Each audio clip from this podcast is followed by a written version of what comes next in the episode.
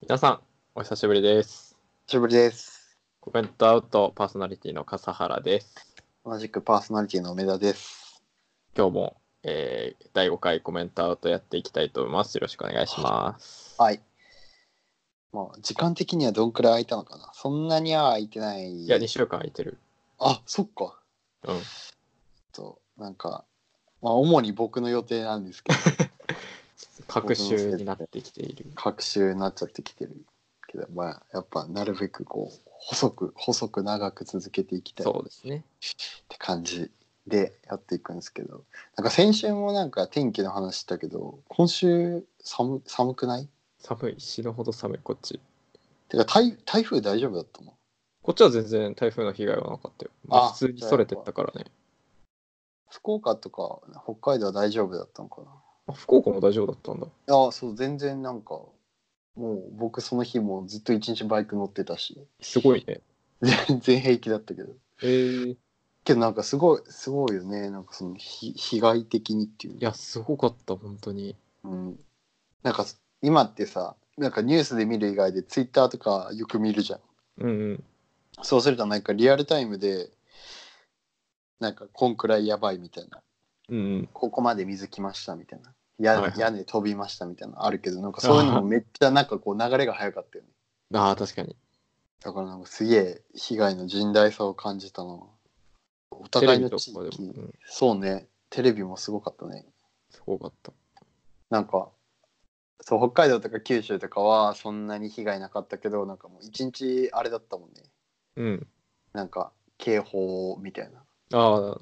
ずーっと特出っ別放警報みでたいなのまあ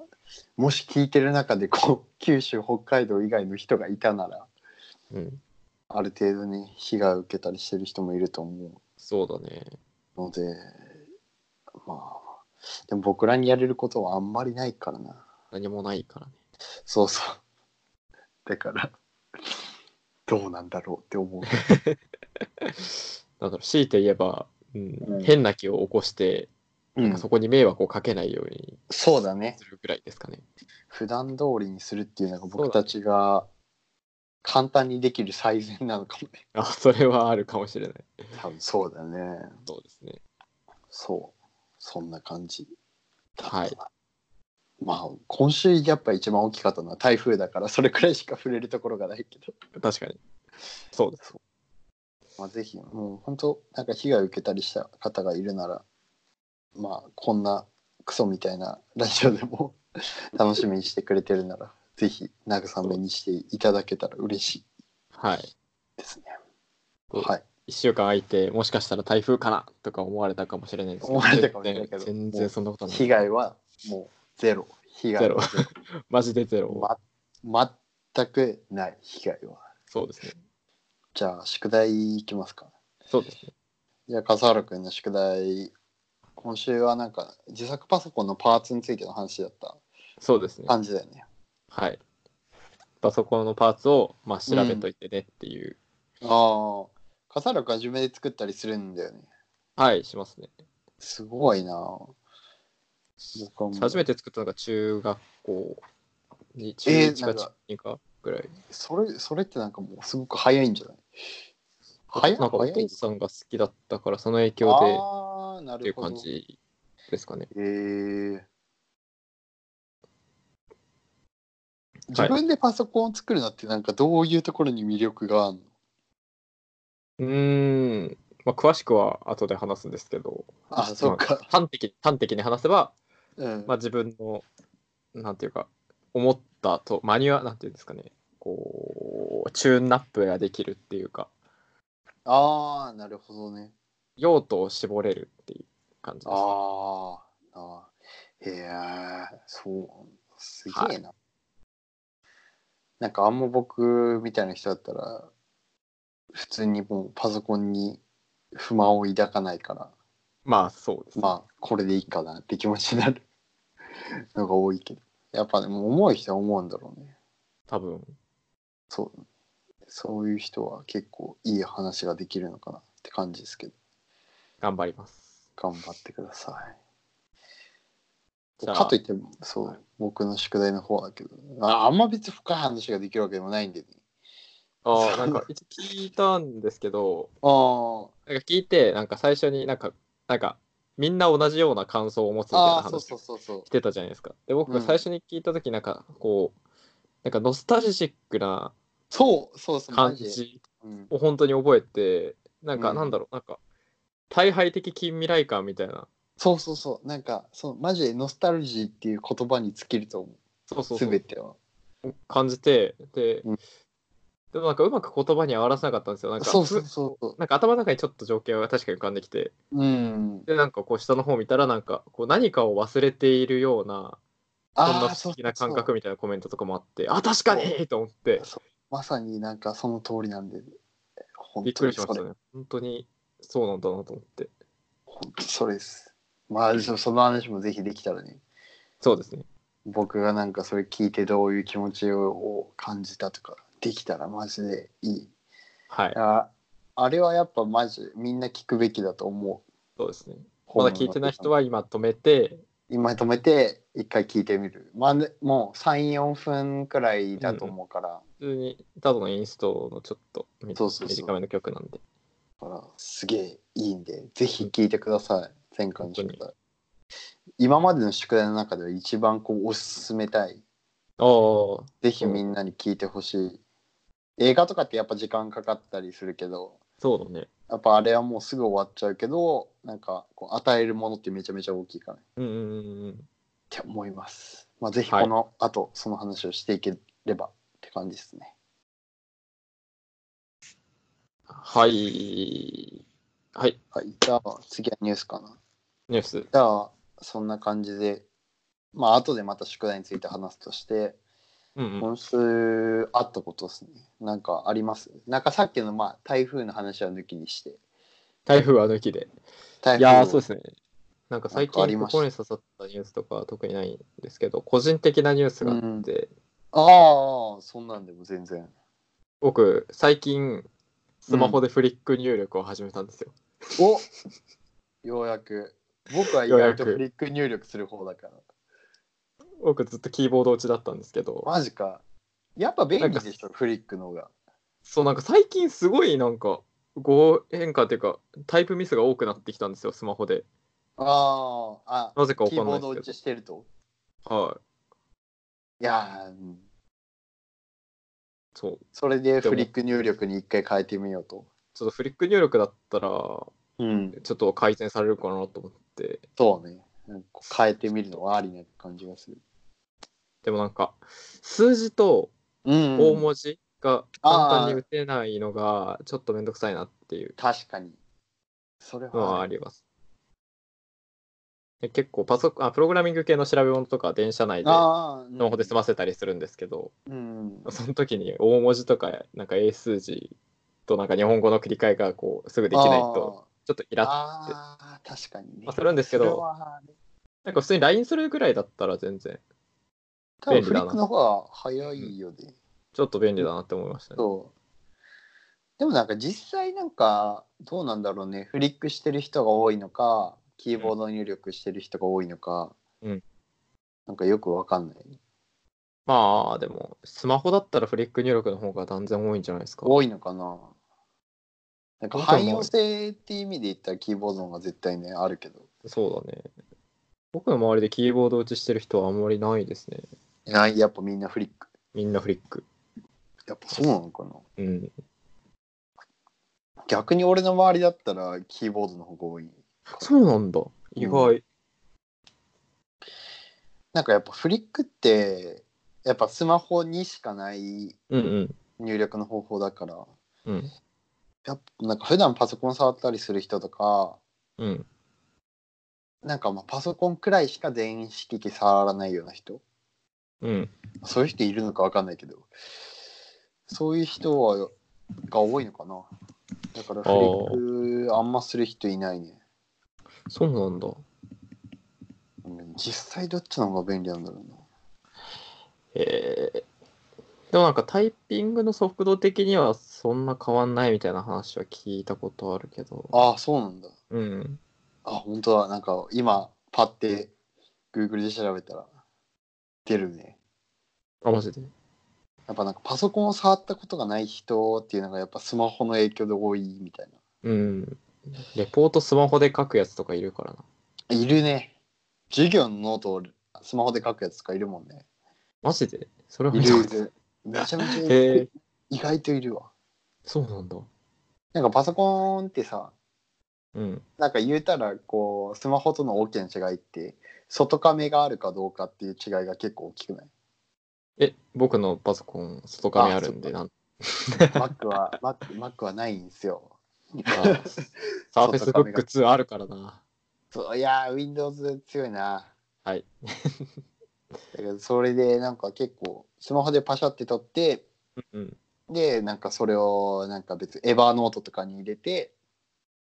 でこうスマホでかかってちょっとノート取るみたいなああ。とかまもあそれいっるんだよね。ぽいかもだからフリックが多いっていうのはあるかもしれないな。いやーでもやっぱこう最終的な速度はあんま変わんないんだろうね。うんうん。フリックも。まあどっちも使えることにはねいいそうそう。いいことしかないんでぜひ笠原くんフリック入力を頑張ります。頑張ってください。 僕もキーボード頑張り ます。あ遅遅いので来来週1週間 ぐらい、スマホキーボード入力にしてみキーる。ボードにし てみる。キーボード設定で入れとくようにしてくわ。ぜひ。そっか笠原君はフリック入力を始めたっていうの始めがました今週で一番大きいニュースかな。僕的には一番大きいニュースですね。そうね。そう、じゃあ僕はどうかな。今週、個人的なニュースで言うと、うん。こう、なんか今さ、こう、ポッドキャストとかしてるのって、うんまあこう、は、なんか、なんて言うんだろう。人間として幅を広げるためみたいな。え、ネットの覇者になるためじゃないそうそう、覇者になるためだから。はい。そう。ファイトクラブを作るためだから。そうそうそうそそう。けどなんかそれがね、こう意外とこう現実味を帯び出して、う。あっていうのがやっぱ大きかったかな。あ。あ、そうなんだ。そうもちろんこれを媒体にしてっていう話じゃないんだけどうんうん。結構最近なんだろう今まで自分が知り合わなかった人うん。大学にいる人でうん、知り合わなかった人とツーリングに行く機会とかがすごくあってへえ。そうでその中でそのなんだろうサーキットを走る人うんうん。とかとも結構こう仲良くなれる機会があったんだよね。へえ。でなんか結構こう一歩一歩そこに着実に進んでいってるかなっていう感じがするおすごいすごい。そうでなんかそれでそこで知り合った人たちと行ったんだよねうん。 S 君っていう人と はい。 T 君っていう人と3人でねツーリングに行ったんだけおどうおうまあツーリングって言っても僕たちのツーリングってこうなんか遠くに行って美味しいご飯を食べるとかはいはい。そういうんじゃなくてああ、違うんだ。そうやっぱこう峠に行きたいんだよ ねやっぱり、はいはいみんなそういう場所が好きだから、はいだから結構峠に行ったりして、ではい僕がよく行くところはあこうあんまり名前出しちゃいけないのかな慶慶川ダムってとこなんだ けどあ。はい。慶川ダムっていうところにいや、もう福岡って言って、慶川って言ったらわかるんじゃん。まあまあまあまあまだわかんないけど福まあ岡,、そうだ福岡かもしれないし大分かもしれないしあ佐そ賀うかかもしれないからまだまだまだわかんない 慶川ダムっていうところによく行くんだけどはい。でそこ行ってなんか最初は、まあ、別のとこで走ってたんだけどその後そこに来てしばらく走ってたんだよね昼ご飯食べてはい。でなんかそしたら、まあ、一人のその T 君の方のバイクが、うんなんかちょっと機嫌が悪くてへえ。なんかこうかっぱえびせんの匂いがするんだよねやばそう。だからここれやばいなみたいなちょっと多分おオイルがねなんかちょっとは入っちゃいけないとこに入ってるんだよねああ、なるほど。本来そこにはダメみたいなだからオイルが燃えちゃってるみたいな感じの匂いがしてて、だからちょっと T 君はちょっと休憩してうんうん。その慶川ダムの僕がよく走るところのは道の端の方に避けて待ってたんだけど、で僕と S 君が2人でこう走ってたんだよねうん。でなんかなかなかちょっとまあでもここはこれは想像の話だからはい。まあ、なんかそこそこいい速度で走ってたんだよね。はい。で そしたらこう結構何周かした後くらいでうん。で結構こう折り返して走るんだよねこうあなんか一定のところまで行ったらそこからこう U ターンして戻ってきて、うんうんっていうのを何回も繰り返す感じなんだけどうん。うん。でそしてなんかその折り返してで T 君あ S 君が僕の前にいたんだよね。うん。で僕が S 君についていく形でこうついていってたんだけど、うんまあそこそこいい速度だったんだよね。うん。まあそこそこいい速度って言ってるけどまあ僕の想像の中の話だからはい。まあ想像の中の話だから僕気持ちの中では僕の中で30キロくらいで走っててはい。でそしてなんかこうでその S あの K, K 川ダムにはこう僕が走るところに橋があってうん。で橋を抜けていったらこう右のカーブがあるんだよね。うん。結構90度以上かな100度くらいのカーブうん。があってそこをくるすごいっねと回って、でまっすぐ行くんだけど、でその後こう S 字のコーナーがあるんだよね。うんうん。でそこで僕そのまま S 君のバイクの後ろについて行ってたんだけどうん。そしたら S 君何を思ったかあの S の字の一番上のこう右側に飛び出ていく部分あるじゃない下から S の字をたどっていくと右側に飛び出ていく。そこの部分で本当は右に曲がんなきゃいけないのに明らかにもう S 君はまっすぐ行ってんだよね。 どういうこと でこうなんかねこうもうあれがないとめっちゃきついんだけど本当は右に曲がんなきゃいけないんだけど S 君はまっすぐ行っちゃったの。うんうんでそしたらその前をこうアスファルトの結構壁なんでうん。でそしたらもう S 君こうエンジンもこうレブっていってこうレッドゾーンに当たっちゃってうん。こうバンバンバンバンバンバンバンバンバンって音が鳴ってるんだよ。おお。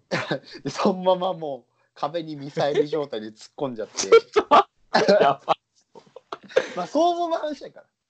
まら。あまあまあまあ。はい想像の話だから。決して現実実際ににやった話ではないからね。起こった話ではない。 うん。で、そのまま突っ込んじゃったんだよね、ミサイルで。うんでももう僕がびっくりして、びっくりだあね。ここりゃやったぞと思って、うん。 S 君結構1メートルぐらい上に飛んでたんだよね。やば。あやばいぞこれと思って、はい。僕急いでバイクを止めて、うん。だだ大丈夫って言って S 君に駆け寄っていって。そしたらなんかこうちょっとぼぼーっとしてたんだけど多分なんかちょっとこう脳震盪気味になってたんだと思やうんだばけいじゃん、それ。 どだ大丈夫って言ってそしたらなんかこうポンポンってしたらこう普通に起きなんか大丈夫そうだったから、こうなんかとりあえずバイクバイクがねこう溝溝にはまっちゃったんだよ側溝の部分に、はいはいはい。だからとりあえず引き上げなきゃと思って、でうん僕グローブ外してヘルメットも外してこうグッて持ち上げようとしたらこうブレーキのローターディスクの部分を触っちゃって。え、うん。もうすんごい熱くなってたの。いや、だしでしょうね。もうチンチンだったんだよ。うん。触った瞬間にこう手がジュって言って、うわ なんかちょっとやけどしちゃったんだよね。ちょっとで済んでよかったね。そう。で、結局 S 君もうん。体は怪我してなかったし、うんバイクもなんかそんな、なんか目に見えるほど壊れてはなかったんだよね。あ、そうなんだ。すごいね。そう。だからこう結構周りにいた人にも助けてもらって、うん。なんとか助かったんだけど。だからその日は薬日だったね。いやー。っまあ、ていそうう夢のを。話そうっていう夢を見ただけ だからうんっていう夢を見たのああ、なるほど、なるほど。だからそれが今週の一番のニュースかだいぶすごいね。な そうでもますあごやっぱね夢の中だったけど怪我してないのは良かったかなよかった、よかった。すごく良かったかなこうネットの覇者になる日も近いですね。そうだからなんか結構こうねいい感じで僕は仲間を集められているのが今週の一番いいニュースかなおおー。よかった、よかった。そうそう。だからこれから、まあ、こうサーキットに行ったりして、うんうん。そこで、なんかこう、結構排気量小さいバイクでうん。乗っでまあなんかちょっと遊びみたいな感じでやってみるっていうのもありかなっていうふうにジャイロキャノピーとか。ジャイロキャノピーはやばいよジャイロキャノピー多分結構こう倒しちゃったら横転しちゃうからねあ、そうなんだ。ジャイロキャノピーは危ないけどまあなんか結構いろいろ小さいバイクで今遊べるバイクはたくさんあるからうん。それを使って遊んでいきたいなって感じですねおおー。それが広僕がりますね。僕の今週のニュースでしたはい。だからエース君ももしこれ聞いてたらね、まあ、夢の中の話やけどこう気をつけて走ろうねっていうそうだね。正夢になっちゃうかもしれないから、正夢になっちゃうかもしれないから そう危ないことがね危ない危ない。気をつけてみんな気をつけて走ろう S 君危なもい。 T 君もね気をつけたそうだね。気をつけて走ろうっていう上話田をし君も僕もね僕も、はいそうそうそう正夢になると困るから困って困るか困るからねいやすごいはい気をつけましょう、皆さんっら。はい。気をつてけま感しじょうで。すはい。そうっすね 僕はここんなもんっすね僕の夢の話はこんなもんでした 切ってるかよしはい。はいって感じで今週のお互いのニュースはそんくらいかな守備。趣味雑談の話なんだけどそうねなんかあったなんかある今週あ今週は、あお互いれ、共有前回し宿題でも出したパソコン、あー自作パソコンについての話を。ぜひその話はもうすごい結構興味ある人も多いんじゃないかなそうですかね。うんまあ、最初に結論を言っておくと、うん今の時代、自作パソコンは流行らない。BTO パソコンを仕分けるっていう結論に僕は至ります。結論がなんかもうだいぶもうやばいよねまず、とりあえず結論は先に言っておきます。僕の中での結論はそう。もしかしたら反論はあるかもしれないんですけど、とりあえず僕の結論はら結論は BTO パソコンにしとけっていうもうもうもうそういうもんなんだっていうところに向かって話していきます。ああぜひじゃあ、自作パソコンの話をしていくんですけど、うん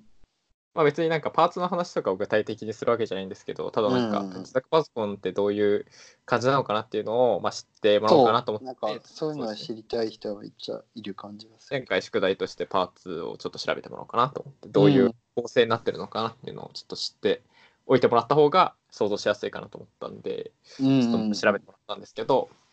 まあどっから話せばいいんだろう、まあ、自作パソコンっていう業あの、うん趣味があるわけですよ。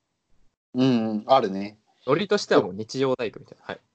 そうだね、D、DIY 感うん DIY 感があるよそうそういう趣味っていうジャンルがあってうんでなんか自作パソコンっていうとなんか「え溶接してんの?」みたいなことを言われるんですけどああ、うん出るわけねえだろあるね ハンダも使わないの全然使わないもうドそうなのライバー一本ですねええドライバーさえあればなんとか全部ソケットとかでつながってるからねそうそうそうそうそうそんなハンダ付けなんてしないですえでまえうあんこういろいろパーツが多分調べてもらったと思うんですけどマザーボードとかそうだ、ね、 CPU とかうんうんメモリうんっていうのがあって、それをこううんマザーボード、マザーボードが僕一番基盤なんですよ。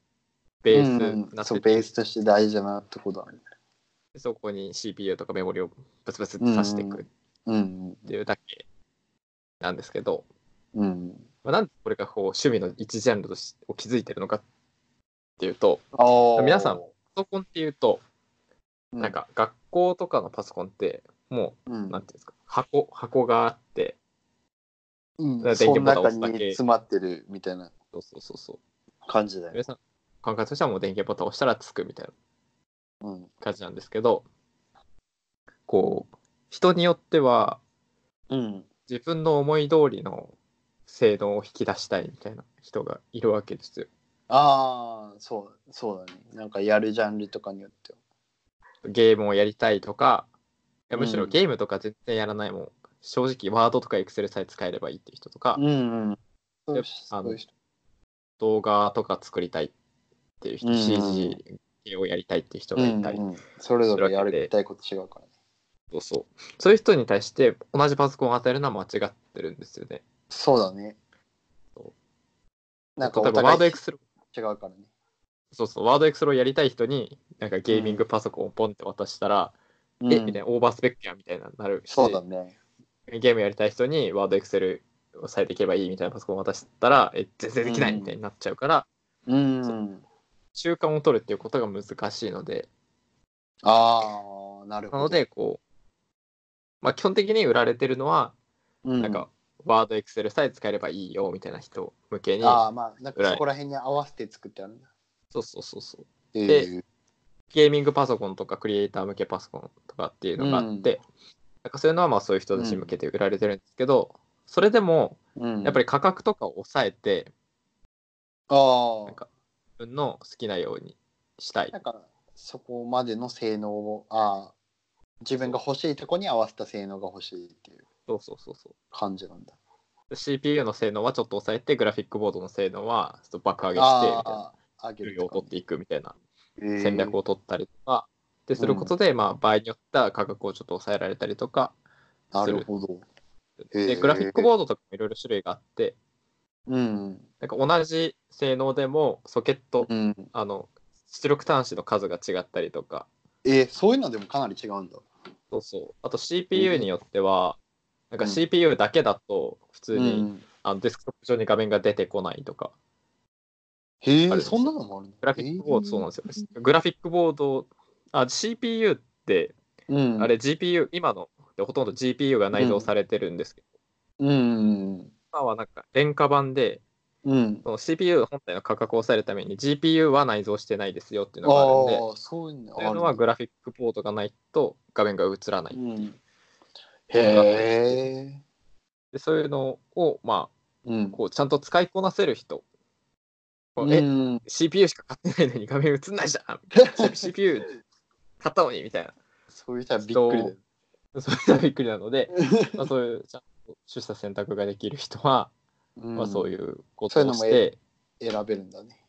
楽しんでたりあとなんか単純にこう性能をめちゃくちゃ上げるなんかもう今、うん市場に出てるうん。最高のスペックのものを使って、うん。めちゃくちゃスペックの高いパソコンを作るみたいな人もいる。はあ、しなんか、えーそういうのはロマンな感じがするね。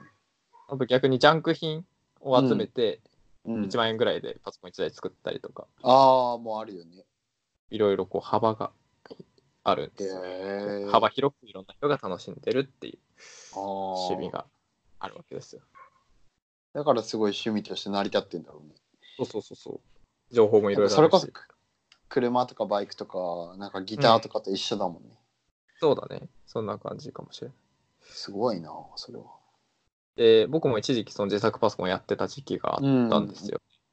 で、その頃は、なんか普通に単純に、まあ、安くパソコン作りたいっていうのと、ああ、まあさいスタートは多分そうだよね、みんな。そうそう、なんか保証とかメーカー保証とかもないし、なんかメーカーが勝手に入れてくるそうみたいなソフトとかないんで、ああ、うん。それもあって、自分で作りたいなっていうのがあって、ああ、なるほそどね。れで、はい。まあ、普通にお父さんにいろいろ教わりながら、自作パ作っソコてンいのこパうーってツを感じ。買って、うん作ったっ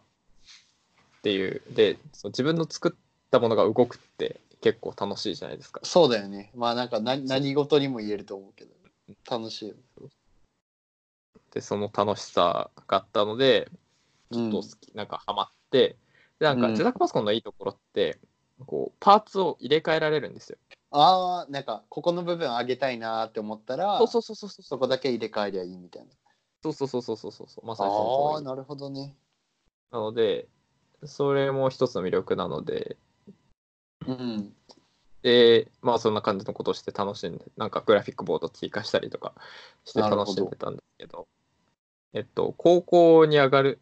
時にうん。なんかあまあ中学校のからに作ったやつをずっと使っててちょっと追加とかしながら、うん追加とかしながら使っててで高3の受験期にうん。もうパソコンちょっと一回しまおうと思ってうん。でパソコンしまってで僕一浪してるんですけああ、どうん。浪人期間を経て大学1年生になってうん。で大学1年生になってデスクトップパソコンを引っ張り出してきて、うん電源つけたらめちゃくちゃ起動遅くてうん、ああ、ハードディスクかっかり変。な音するしみたいなうん。感じでこれさすがに替え時だなと思ってあ変えたんですよねでその時もなんか自作パソコンなんかすごい急になんか話変わりましたけど、あ。うん。自作パソコンしようかなと思っていろいろ調べたんですよああ、その時なんね。約23年のブランクがあったんで自作パソコン会に、ね結構厳しいなと思って、なんかいろいろ CPU もいろいろ新しくなってるし、変わってるしね。そうそうわけのわからないなんか新しいストレージみたいななんか高速ストレージみたいなのもできてるしみたいええー。な名前忘れちゃったけどジャンルから離れちゃうとね、そう結構浦島太郎感あるもんね。あるだいぶあるあるよ。だいぶあるよ。でいやこれなんか BTO っていうパソコンもあるんですよねうん。 BTO っていうのはビルド中オーダーって言ってああ。ワなンんかこワうンオフみたいな感じなのかな。自分が欲しいのが作れるみたいな。あそうそうなんかこうちょっとカスタマイズできるみたいなうん。なんかこう市販されてるものよりはちょっとカスタマイズできるけど、うん。こう1から10まで全部決められるわけじゃないよみたいな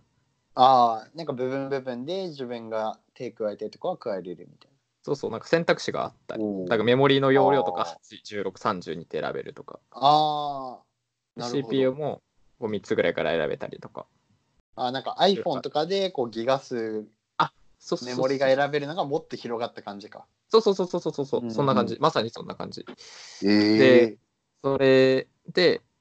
まあ、そういうパソコンにしよう、あそれで買おうかなと思ってああ、そう BTO ってやつね。そうそうでなんか最近は BTO もいいみたいなネット記事を読んで、まあいっかと自己正当化をしてうん。でこういろんなサイトを見てでうん。僕が選んだのはつくもだったんですよねああ、うん。なんか見るね。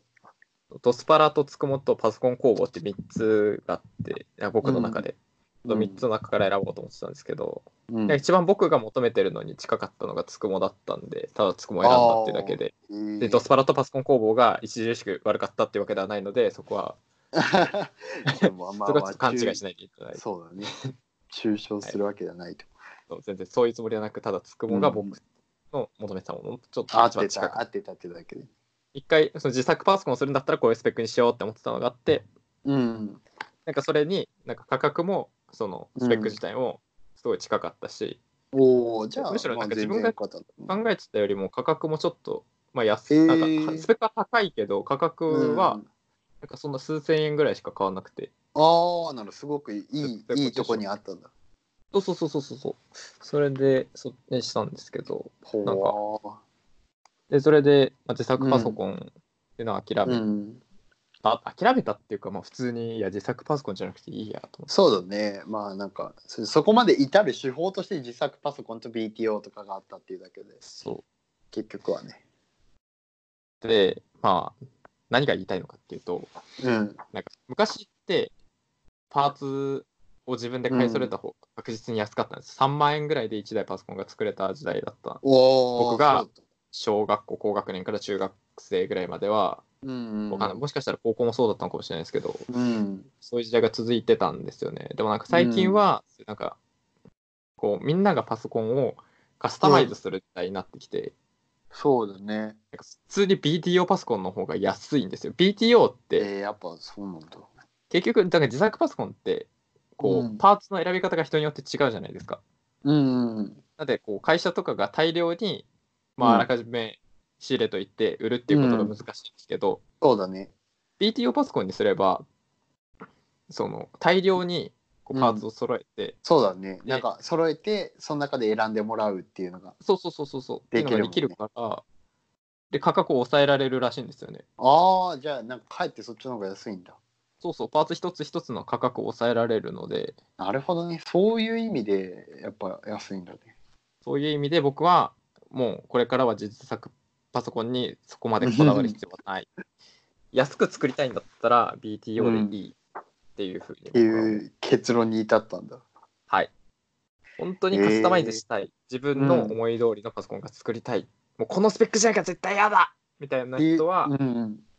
は自分で作るべきなんだろうね。はい。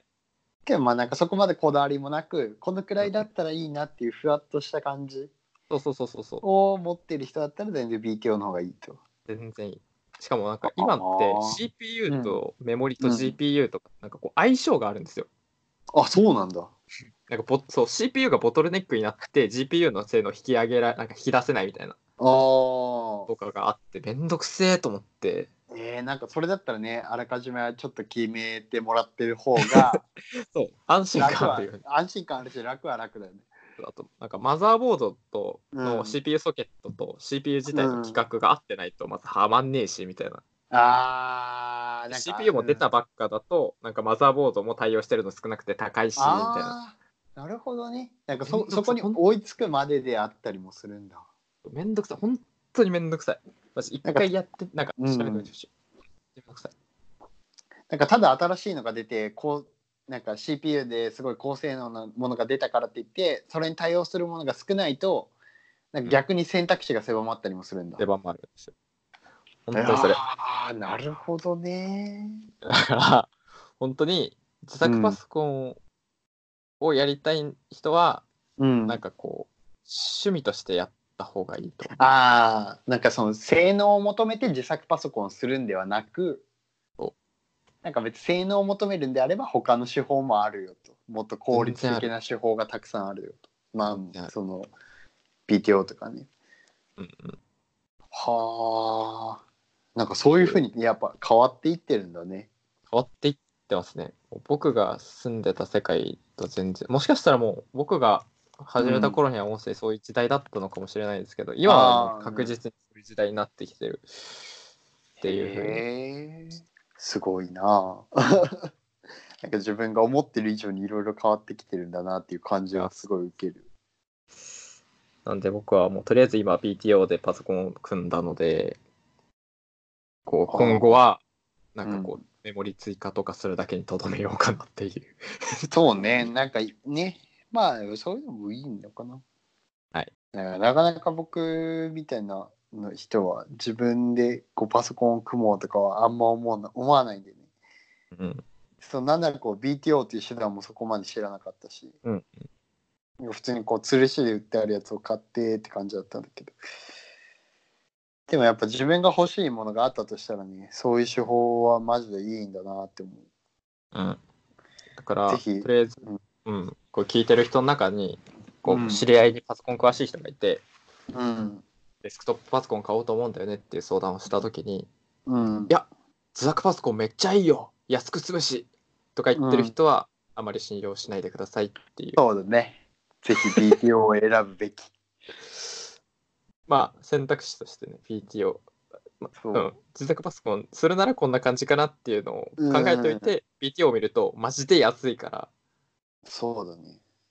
手法としてなんか複数あった方がやっぱいいしね。なんか GPU とかもグラフィックボードとかもうん安いのってあるんですよ、うんうんうん。普通なんか一般へ平均が5万ぐらいのところ3万で売ってるところとかあるんですけどメーカーによっては、へー。うん。あのそういうところはうなん、か微妙に ねじ穴が合わなかったりとか そんなことあるんだ。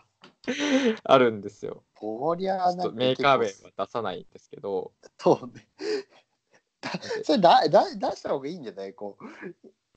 あの K, K から始まる K から始まるやつ。 K- K から始まるメーカーがあっぜひなんて、かぜひそう気をつけてほしい。はい、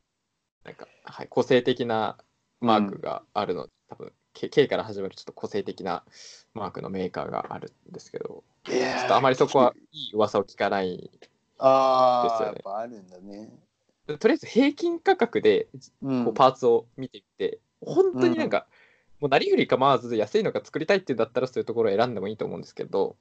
ああ、なんか何年もある程度こう付き合ってうんちゃんと動くようなやつっそうてなると、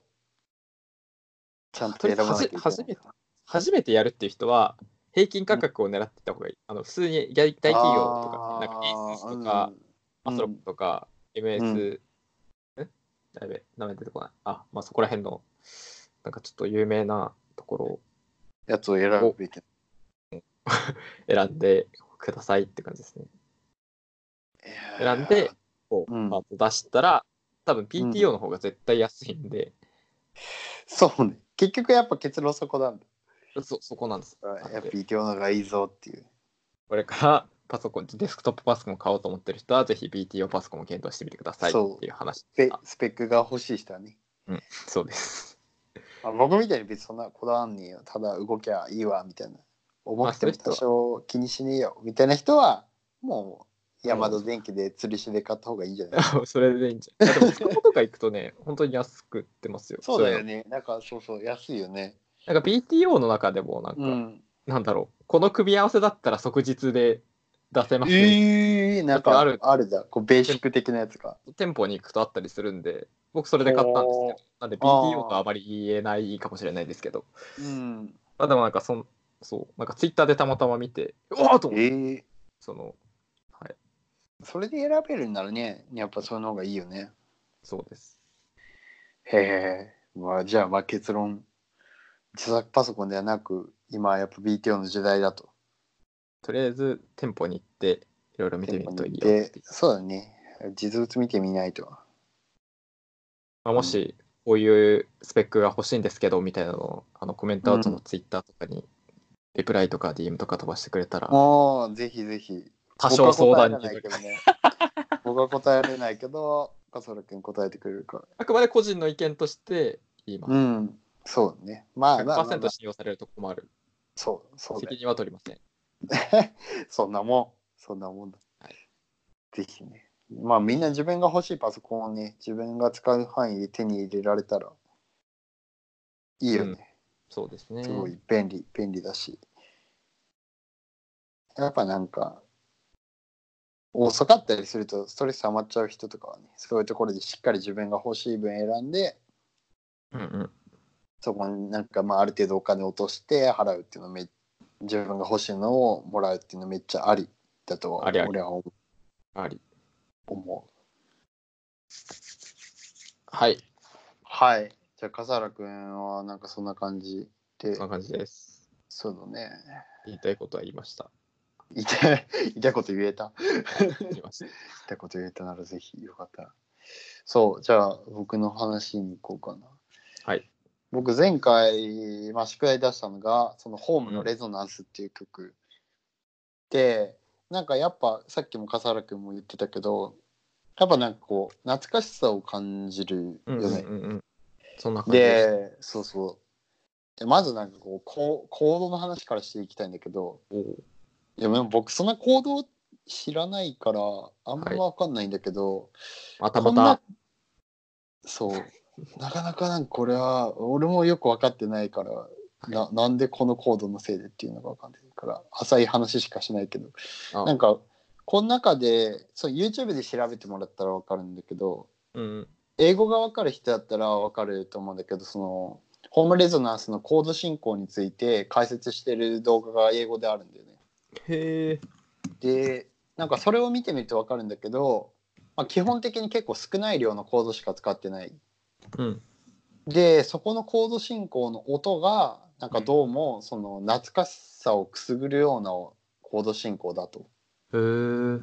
てことがねすごい語られてるだから僕のなんかこう薄い話を聞くより英語が分かる人だったらそっちの話を聞いた方がねめちゃめちゃ分かりやすいとお思う今ちょっとなんか行動だけ見てますけど、う。うん、めっちゃマイナーコード使ってんなっていう。そうそうそうなんかだよね。だからなんかすごいコードが分かる人が見たらすごくやっぱ面白い音楽なんだと思う。う。うーん。でもやっぱ僕はコードわかんないんでコードじゃないとこで語っていくとするとこういうふうな音楽ってジャンルとして分けるとすると、うんまあなんかエレクトロの中でもうん。こうベイパーウェブっていうふうなああ。なるほジャンルに入っていくんだよね。ど。ベイパーウェブなんかなかなかあんま聞いたことない人が多いと思うからなんかまあなんか受け売り的な感じだけどベイパーウェブの中では結構これ最近生まれた音楽のジャンルていうか、まあ、音楽のジャンルに限らなくて文化としてのジャンルだと思う。へえ。でまあなんか基本的には、えっと、なんか大量生産とかうん。あと人工物うん。に対してのこう懐かしさへえ。とか,、まあ、なんかこう消費メインの社会うん。とか大衆文化の社会っていうところにすごくこう密接な感じのあれなんで、へえ。文化がベイパーウェブっていう面白い。だからなんかねこう感じとしてはパソコンもなんか今のなんか Windows の一番新しいやつとかそういうんじゃなくてうん。なんか XPXP みたいな感じああ、なるほど、なるほど。わかりやす XP みたいな感じでそうでなんていうのかななんかすげえ分かりにくいんだけどだからもうめめっちゃいろんな文化が本当にもう混ざってる感じうーん。あとなんか Apple Music 聞く人だったらこうラジオのボタンがあるからそこで聞けると思うんだけどなんかマイアミエレクトロっていうチャンネルがあってうん。そことかですごく流れてる音楽っていうのはかなりもうベイパーウェブな感じの音楽かなっては思ううーん。だからなんか、うん、なんかベイパーウェブはなんかななんななんか何色って言っていいか分かんない色なんだよね。基本多い色はピンク色と水色あ、そうなんだ。がやっぱ多い。へえ。だからなんかななネオネオンみたいな色なのかなはいはいはいはい。がすごい多いかな。でまああー音楽で言うとやっぱちょっとその今回聴いてもらったホームのレゾナンスみたいな感じでうんうん。ちょっとエレクトロシンセサイザー使ってるようなキーボードみたいな音がすごい流れてるっていうのがすごい多い、うんうんうん。あとやっぱ新しく生まれた音楽だからこうなんか近年のこうリミックスうん。もともとあった音楽を音源として持ってきてそこにちょっと手を加えるみたいなのもすごい多くてうん。でその中でやっぱ使われるのがやっぱせ日本の1980年代とか90くらいの音楽をすごい使うんだよねうーん。っていうのがベイパーウェブっなるほど。ていう音楽の中うんだからなんかグランドセフトオートやった人ならわかると思うんだけどうん。今の GTA5 の感じじゃなくてうんうん。あのバイスシティ てかあんまやったことない人わかんないと思うけどバイスシティみたいな感じほう。かなと思う。なんかもっと人間があんな 3D でルルル動いてなくてなんかめっちゃポリゴンな感じ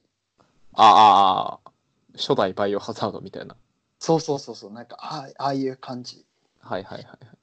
だからなんか僕は個人として個人的にそのベイパーウェーブの文化とか音楽とかなんかイラストとかすごい好きでうんうんうん。だからなんか今回ホームのレゾナンスをみんなに聞いてほしいなって感じ出したんだけどうーん。でなんかホームのレゾナンスの話に戻ると、うんやっぱみんななんかん何かしらやっぱ懐かしみを感じる笠原君もそうだったと思うけど、うんうん。なんか感じるよね感じましたね。なんか具体的になんかどどんな風景が思いついた、え、なんだろう。なんか、うなんか、動画自体の背景も多分だいぶあー大きいよね大きいと思うんですけど大きい、はずうん。なんだろう。なんと、なんか見たことないきはずなんだけど、そうなんか見た感じがするんで見た感じがする風景みたいな、なんか、なんかマジで不思議不そう思議としか言いようがないっていうなんか、え、なんか、うーん、うんそう、な、なんだろう。さ、なんかこう、オカルト的な思考になっちゃいますけど、なんか前世、前世ではないんですよね。そうなんか小さい頃もっと記憶がない頃に感じたような、そうそうそうそう。何かえ、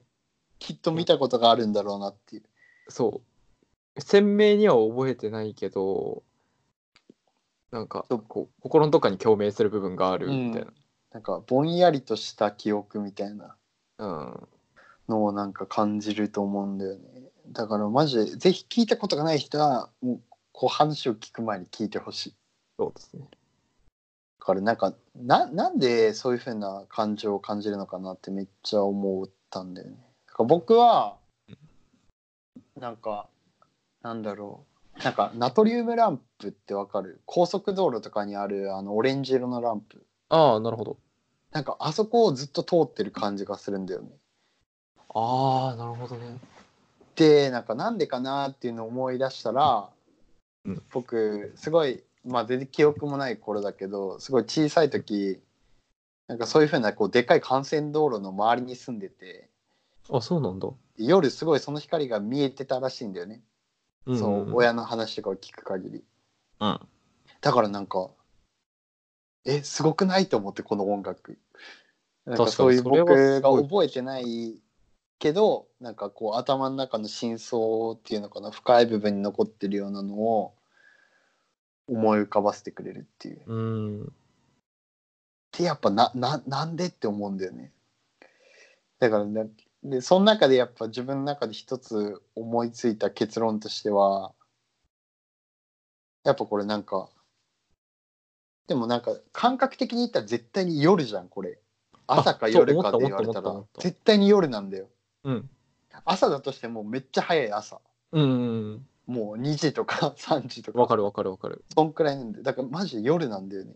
うん。なんなんでこうよ夜の感覚とかなんか懐かしみの感覚を与えるかってやっぱこれってエンディングだと思うんだよほだからなんて言うんだろうオープニングとかで流れる音楽では絶対にない一日の始まりに聴く音楽でも絶対にないんだよう。 確かに。 絶対これ聴いたらなんかこうだ逆にダメだと思う一日の初めにこれ聞いたらやこばれそう。これ聞くのはなんかやばい感じがするこれなんかやっぱなんかめっちゃ簡単にしていくとやっぱテンポの問題だと思うんだよねそうだね。めちゃめちゃゆっくりどんどんどんどん進んでいくし、うん同じことがずっとずっと続いているっていう感じそうですね。だからなんかこの音楽がそういう夜であったりとかそう落ち着いた感じを与えるのはやっぱこれがエンディングなんだからだと思うんでうん。だから、ね、ここから始まるんではなくもうここで終わりっていうああ、でも確かにエンディングっていうのはすごいよくわかる。そうそうだからなんか例えば今まで僕たちが小さい頃に聞いてたアニメのエンディングもそうだし、うん。例えばドラマのエンディングとかもそうだし、まあ、なんならニュースのエンディングとかもそうだしうん。で多分きっとこういう音楽が多かったんだよね。そうですね。でまあラジオとか聞いてる人だったらやっぱ夕方にやるラジオってあんまりアップテンポなラジオはそんなにいなくてうん。わりかしオープニングでもゆったりとした音楽で始まるようなやつがすごい多かった。なるほど。だから僕たちがそう感じてる終わりってゆっくりなものなんだっていうところがこれによって呼び起こされててやっぱエンディング的な感情を持って夜とかそういうところを思い出すのかなってああ。めちゃめちゃ思なんかテンポそのうん音楽において、う。うん、えっといくつだっけな人間のこう落ち着いてる時の拍動と同じテンポああっていうのはこう人う間んがすごいリラックスしやすいテンポって言われてて、ああそのテンポに近いのかもしん多ないっ分そうですよね。て感じがなんかしたなが僕はこれめっちゃ好きなんだよねうんうん、すごい聞くのが。なるほど。でなんかでもそんなに YouTube の中だったら結構なんか再生回数確か1億ぐらいいってなかったかなああそんなに有名じゃないんですね。あでも 1, 1億だよえでもなんか有名な曲ってあそうか1億すごいか。どんくらいかな今見る限りだとあでも5000万だなだからそこまででもまあ有名のジャンルには入ると思うけどなんかととてつもなく有名っていうわけうではんなういん、けどなんかそれでいてやっぱ聞いた人におたに似たような感情を抱かせるっていうのはめちゃめちゃなんかこう音楽の凄さを僕の中では感じる音楽だったかなって感じがするそうですね。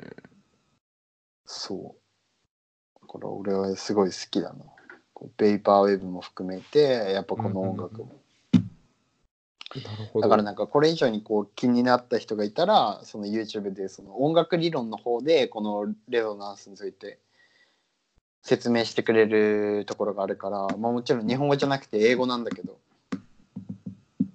ぜひなんかそれもねリンク用意できたら貼っておくのではい。これは本当にみんなに聞いてほしいって感じがするいや、ぜひ、面白いです。そう面白いなんかもしかしたらこういう音楽って他にもたくさんあるのかもしれないしね僕らが知らないだけでなんかみんなに似たような感情を抱かせるような音楽ってああ、どうなんだろう。なんか似たような音楽っていうので言えば、僕が知ってるのは、うんなんか、いや、テンポ的な、多分すごいテンポ的なものなあんあですけど、なんかうんうんうん FKJ っていう人の、 FKJ あの人はなんかリアルタイムの音楽をやっている人で、なんかいろんな楽器を一緒にいっぺんにやるんですけど、なんかその人の、あーなんか結構 YouTube で調べると上の方に出てくるかな。パリでやってる、うんやった時のやつが個人的にすごい似てるかなって。ああやっぱこれもやっぱジャンル的にはベイパーウェブに入るんだろうねなるほど。あーなんか確かになんかテンポがすごい似てる感じがすでしょ、ちょっと似てるなって思った。るえー、やっぱあるんだなやっぱなんか自分たちが小さい頃に聞いたやつってめっちゃ影響を与えてる感じがするんだよね確かに。なんか無意識的に聞いてたなんか親が聞いてたから聞いてたとかラジオから流れてたから聞いてたとか、そういうのってなんか結構自分の知らないとこで自分に安心感与えてくれたりとかうんうん。なんかそういう音楽に対して親近感を持ったりとかうん。があんのかなってめっちゃ思うまあ、いわゆる王道ってやつですよね。うんまあなんかそれってやっぱ時代によって変わっちゃうんだろうね今から例えば僕たちより10年後に生まれた人たちだったら、うん。もっと違う音楽でそういうノスタルジーを感じたり確かに。することがあったのかもしれないしその、手をさっき言った、今、大目田さんがおっしゃったように、うんその、僕たちが子供の頃によく無意識に聞いてたっていう話してたと思うんですけど、うんなんか、一説、仮説、僕、なんかネット上で見たある仮説なんですけど、うん、なんか、ナユタン星人ってああうんわかる、ボカロの、うん、あの人の曲めっちゃさすごい一気に人気が出たうんですけど俺も好きだななんかそのナイター星人の曲ってうんなんかこう僕たちあボカロ最盛期うんの曲調にすごい似てるへえらしいんですよね、だからなんかそのナイター星人自体もすごいボカロをが好きで、なんかその最盛期時代の曲をめっちゃ聴いてたらしくて、ああなるほどだからその最盛期時代のを聴いてたナイター星人が作ってるからなんかそういうボカロ最盛期うんのなんかこうなんていうんですかいいとこ取りみたいなあのがあってあのああいう曲ができてるテンポあ感とか、えーうん言葉選びとか、ああそうよじなゃあんかやっ一時期ぱやっボぱカロってうん人間に寄せようみたいな動きがあったんですけど、あうんなんかあったナイター星人って全然ないじゃないですかそういうとこそうろ、だねなんかボカロとしてって感じだもんねうんうんうんうん、えー、やっぱやっぱ年代によって刺さる刺さらないがあるんだかもしれないですねそうだよねなんかおもちゃもそうじゃないはなんか僕らの頃ってベイブレードとかすごい流行ってたじゃん、はいやってただからで今さなんか新しいベイブレード出てうんなんか割りかしやってる人もいるしああなるほどねとかなんかポケモンとかもさ前もそう僕たちがちっちゃい頃ってこうルビーとかがあったじゃないルビーサファイアエメラルドうんうんだってそこでオメガルビーとかさオメガサファイアあーなんだっけオメガルビーとなん,、うんなんとかサファイアみあたいなおアルファサファ出イアたりしたりとかうんそうてかなんかそれよりもっと前でいくと僕たちよりもっと年上の世代で金銀やってた人いたじゃんうんそれが新しくなってなんかソウルシルバーとかハートゴールドねあってあったあった。そうだからやっぱ刺さる刺さる刺さんないってそういうとこなんだよねだからなんかこうゲーム会社の人とかはそういうところをやって何年後に出すとか 決めてんだろうな。やってんのかな、ああ、えーやっぱなんか刺さる刺さんないってやっぱ自分たちが小さい頃に感じた部分とかうん。聞いたもの、一番遅れ合ったものってでかいのかなでかいんじゃないですか。でかそうだねこのなんか内炭政治の話もすごい自分も感じるとこあるしそう、ゲームとかおもちゃの話もそうだよね。確かに。へえ大人になってから触れたものをさ、数年後にまた同じようなのが出たとしても、なんかそんなに聞かれるものはないですもんね。高校入ってから。うんなんかもっと、うんもっと若い若い年齢が下のうちに聞いたものはめちゃめちゃでかい気がするそう結構刺さるものが多いです。へえやっぱ音楽もやっぱアイデンティティを形作ってるっていうのをレゾナああ、ンスレゾナンスを通して実感したねかにレゾナンスを通してまあナイナイタン星人 とかも成田政治を通して。 はい。やっぱでかいね小さい頃でかいな経験したものって三つ子の魂100まで。そう本当にそうだよねうん。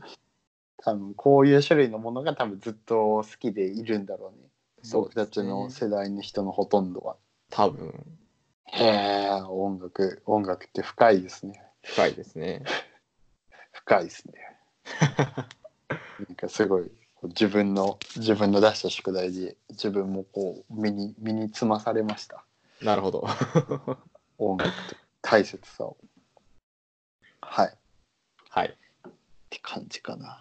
はい。僕の今回のやつはじゃあなんか最後締めますかはい。締めましょうか。よし OK じゃあ、こんな感じで第5回コメントアウトやってきましたが、どうでしたかできまし上たね俺はまあなんか結構こう隔週で開いちゃって 自分の都合で開けちゃった部分があったんで田さんはい。まあけどやっぱ楽楽しいですね毎楽し回いですね。こうやってやるのははい。やっぱこうかなり距離が離れてるわけだからうんうんうん。その中でそれぞれであったことを話し合えるっていうのはうんうんめちゃめちゃ価値がある感じがするし、おーまあなんか自分の中でこう考えてたことを、まあ、今回で言えばそのレゾナンスの話とかうんうん、でもなんか例えばなんかさっきの内炭政治の話とかまではやっぱ自分の中でいかなかったしああ、だからすごい広まる部分があるまあ笠原君一人に話してても広まる部分あるし、そうですねまあ、これがもっとこうね広くなってくれてこう多角的にねうんうんうん。お互いに意見をぶつけられるようになると、そうですもっね。とももっっといいものになっていくかなって感じはするけどねとこう毎回パッて、こう、ポッドキャスト上げましたうんってなったら、なんか一気にリプライパッて飛んでくるみたいな。理想ですよね。そうね もうもう一番いいところはあのツイッターのトレンドに乗るっていう 毎週。 もうそのレベル、 そのレベルになったらもうね、もうヒカキンさんも目じゃない。もう、もう覇者でしょ。覇者覇者のうちの一人あとになるよ何なな何十年、何十年かかってもできるかどうかわか んないけどまあ僕ら細く、細く長くね。そうですね。笠原君どうでした僕第5回ですか第5回やってみて、うんいやなんうか毎回毎回こう梅田くんの意見とかを聞いて考えさせられる部分があって、やっぱおお互いそれはでかいね。なんか意外とこう自分にはない考えとかを持ってたりとか、ああ、確か逆になんかすごい同調してくれたりとかしてなんかこに。う、ん、いい感じにあ議論が議う論ん議論ではないですけど、話し合いができてるなっていうそやっぱなんかお互いこう人間性が離れてるっていうのは全然いいことなのかもしれないなと思う。なんか適度な刺激を毎週もらえてる気がします。そうだね。はいいい、いい、すば、いい機会だと思う。いい機会本当に。じゃあまあ、こんな感じで、第5回やってきて。はいそうだね。まあなんか、最後、ツイッターだけ、もうあそう一です回言ってきますか。毎回ツイッターはしつこく言ってうかなと。なかなか、なかなかフォロワーが伸びないんで、ね、三フォロワー今んとこ3だから。そう、だからぜひ、もう僕の友達とか、僕の知り合いで聞いてる人がいたら絶対フォローしてよ。圧絶力。対、絶対フォローしてね。 T 君とか S 君とおか。願いだ。T 君とか S 君とかさ、マジ、本当してね。はい。そう。だからぜひ、ぜひ、ぜひ皆さんお願いしそうま。ですすね。フォローしてください。輪を広げていきたいと思ってるので。そう。じゃあ、どうぞ。はい。えー ID をいきます。ID は、アットマーク DS アンダーバーコメントアンダーバーアウトです。はい。あと、マーク DS、アンダーバー、コメント、アンダーバー、アウト。はい。まあ、全部小文字、小文字なので、小文字です。おそらく出るはずです、すぐ。で同じ名前にしてる人いないと思うんで。 ID だから。そうだね。ID だから、もうこんな ID にしてる人いないはず。いない。なので、ぜひ、皆さん、まあ、登録して、はい。今、こう、絶対リプライの倍率とかも少ないから。全然もう、もうすぐ、リプライ飛ばしたらすぐそうラ、ポッドキャそスしトたにらもうす言ぐうでんで。もうすぐだから。言うんで、もうぜ絶対君のリプライは絶対に取り上げられるし、はい。 どんなにくだらないことであってもリプライはい。届けられるし、ぜひ君の意見をネットの波に載せましょはい。 載せう。ましょう。ぜもうなんか新興宗教みたいになってきてる。ひ ぜひ、もう爪痕残しましょう、このネットの世界なんに。か、 ポッドキャスト以外もやりたいな。ってそうね最近思い始めてきなたんなね。らもう You- YouTube、YouTube とかでもね、うん。いいかなって感じはするよね。でもそうです YouTube なんかあの生配信がさ、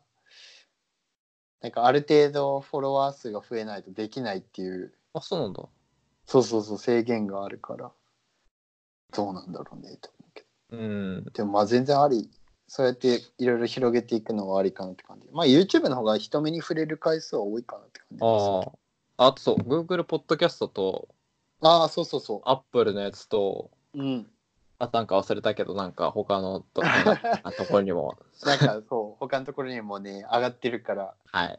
別の媒体で聞きてみたいな人とか、うん。まあアンカーなかなか入れてる人いないと思うからそうそなんか他にもし布教してくれるんであれば、うん Google ポッドキャストとかう。うん。 Apple のポッドキャスト使って布教していただけると本当に嬉しいです嬉しいです。嬉しいです嬉しいです。そんな感じではい。夜も更けてきたので